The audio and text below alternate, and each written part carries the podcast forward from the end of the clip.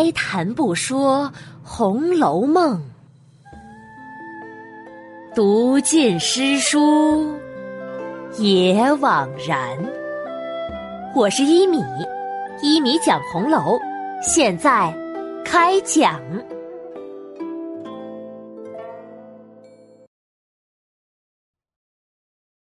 第九十四集。贾元春回来了。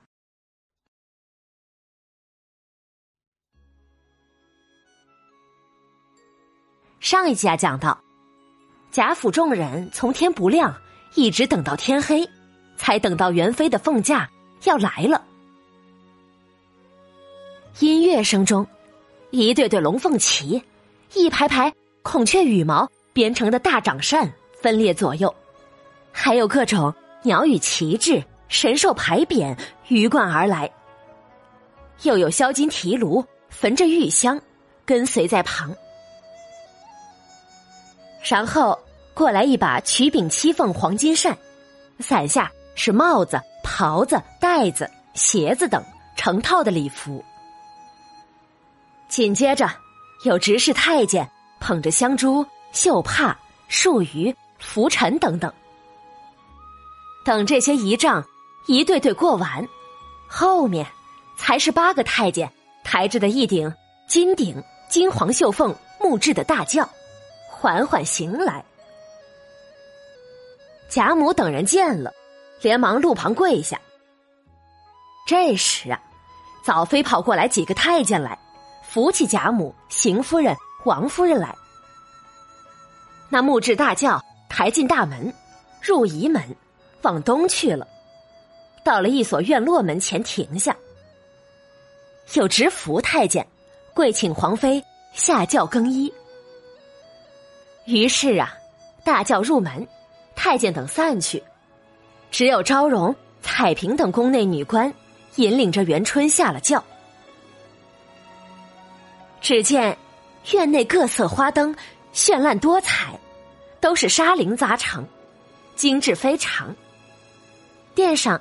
有一匾灯，写着“体仁慕德”四个字，意思是躬行人道，沐浴在皇帝的恩德之中。元春见了这四个字，想起刚才自己的父亲、奶奶、母亲都在路边跪着迎候自己的情景，心中啊不是滋味，轻叹了一声，就进了房，在房中休息了一下。换上了皇妃大装，再次出来，上了轿子，进入园内。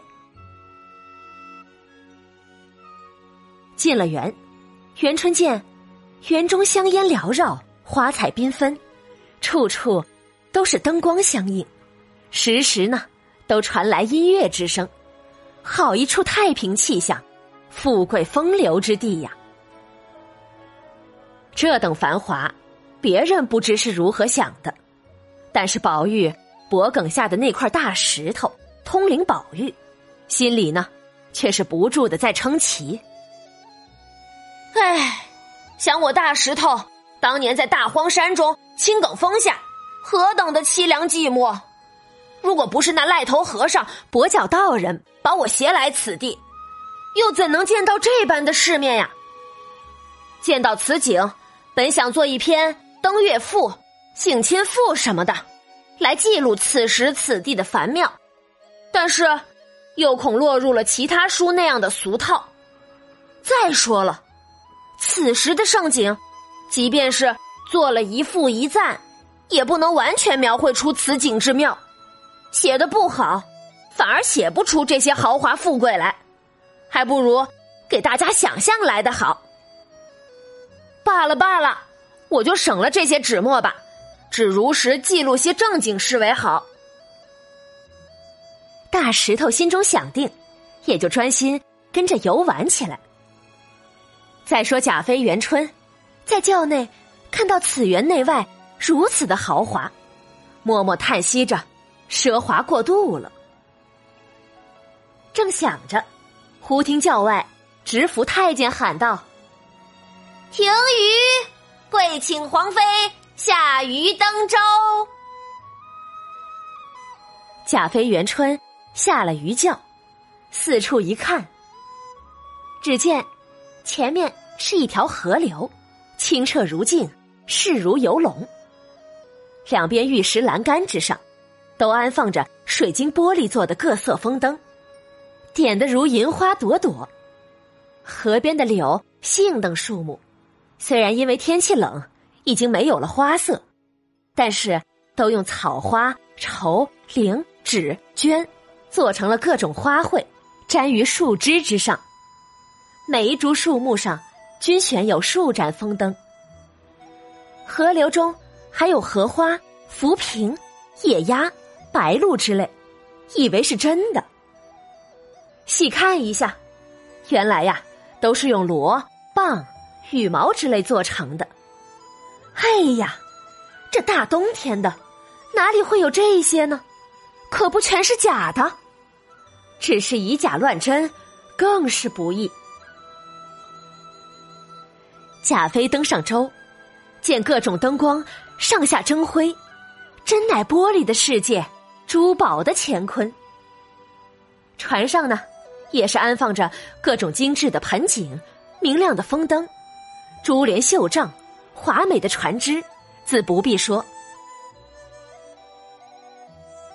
舟船前行，入了一处石港，港上有一面扁灯，写着“了听花絮”四个大字。大家可还记得？这就是上次贾政带人游览大观园时，在此处贾宝玉拟写的一个名字。当时啊，贾政还说不好呢。可是为何今日又用了这个名字呢？原来呀，贾政有着自己的考虑。当年贾妃未入宫之前，也是跟着贾母教养的，后来才有了宝玉这个弟弟。父母中年得子，自然十分珍贵。元春呢，也很喜欢这个弟弟，和宝玉一起跟着祖母生活，从未分离。宝玉没有上学堂之前，三四岁的时候，都是元春。亲自教这个弟弟读书的，几年下来呀，也教授了几本书，认识了数千个字。所以，贾妃、元春和宝玉虽然是姐弟，但是情如母子。后来，元春入了宫，最惦记的还是这个亲弟弟，经常写信给父母说：“对宝玉一定要好好教育，不严格。”不能成器的，但是过于严格，又怕生出毛病来，也会让父母担忧的。所以呢，一定要松紧有度，好好培养。正是因为元春经常念叨着宝玉，所以啊，贾政知道自己这个女儿对他弟弟眷爱有加，因此即使自己不喜欢宝玉所提的一些名字，可是最后想了想。还是都用了，有些地方上次没提的，也让宝玉补了。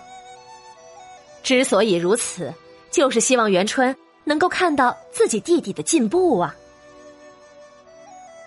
果然，元春见到这“了听花絮”四个字，就问：“嗯，这四个字用的不错，是谁提的呀？”旁边有人赶紧回禀。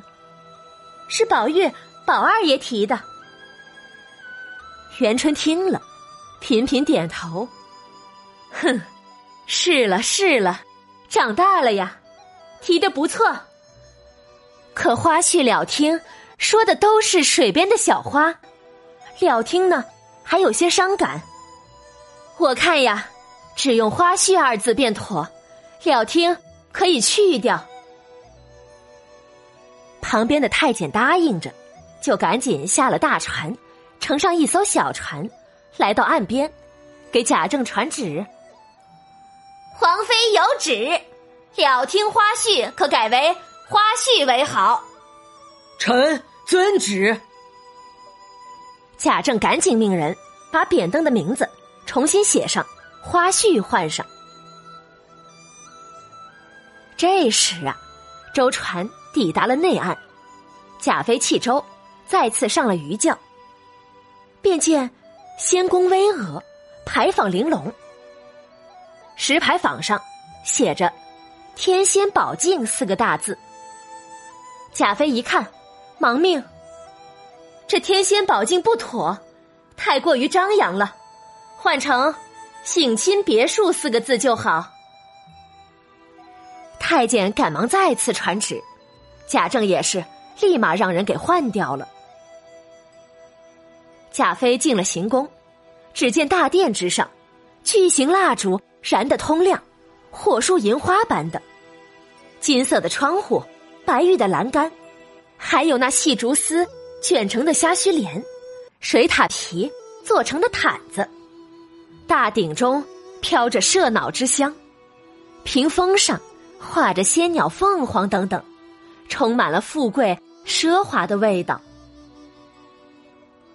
在这里呀，上次大石头通灵宝玉跟着宝玉也来过，他当时就被殿内的奢华给惊呆了，自己呢还写了一副对联：“金门玉户神仙府，贵殿兰宫妃子家。”说的就是这个大殿。金碧辉煌，堪比神仙府邸。皇妃的家，可与月宫媲美。贾妃见了大殿这等的奢华，也是眉头一皱，问：“此殿为何没有匾额呢？”随侍太监跪着启奏：“此乃正殿，他们外臣未敢擅拟。”贾妃点头不语。此时啊，礼仪太监跪请皇妃升座受礼。贾妃在大殿当中宝座上坐定，两边奏乐。礼仪太监二人引着贾赦、贾政等男性族人，在殿外的露天平台上排班站立，准备行叩首国礼。殿上的女官昭容传谕。免，也就是不让叩头了。贾赦、贾政等人施了屈膝礼以后，退了下去。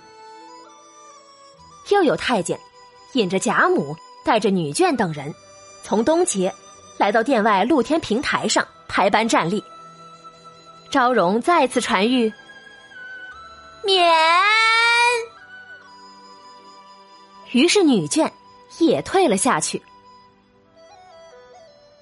这时啊，殿上已经向贾妃献了三次茶。贾妃下了座，音乐止。贾妃呢，来到侧殿更衣，换下礼服，穿上常服，出了大殿，乘车再出园子，往贾府中贾母的正室而来。这一次，他们又是如何相见的呢？咱们下集呀，再继续讲。本集中呢，我们要注意到两个细节，那就是元春改的两处名字，一个是把“了听花絮”改为了“花絮”。关于这处改动，有一种说法，认为“花絮”的“絮”字，其形似钗，其音似薛。而“了听”二字反切就是“林”字，由此可知，贵为皇妃的贾元春在省亲的时候，就暗示他喜欢的是薛宝钗，而非林黛玉。但是这种说法呢，我却不认可，因为呀，此时的元春还没见过宝钗和黛玉两人呢，何来喜不喜欢呢？我认为元春把“了听花絮”。改为了花絮，就是他认为，了听和花絮都是指水边的小花，用两个重复了。而且从了听一词的出处来看，还带着些忧愁，因此啊，元春才改的。关于了听花絮四个字的意思，大家可以再听一听八十九集中贾宝玉的解释。我认为贾宝玉的更好。去掉还不如不去掉，就用“了听花絮”更有韵味些。还有一处，就是元春把天仙宝镜改为省亲别墅。我认为呀，他有两个目的，一个是元春要求低调，毕竟啊，她只是一个妃子，并不是皇后，所以呢，她不希望太张扬，以免引来别人的口舌。第二个是元春回家，他希望的还是天伦之乐，并不希望自己的家人把自己当做神仙一样供着，他渴望的是得到家的温暖。关于这两处的改名，你有什么想法呢？也可以留言发表你的意见。好了，免费播讲，欢迎转发。晚安了，朋友们，再见。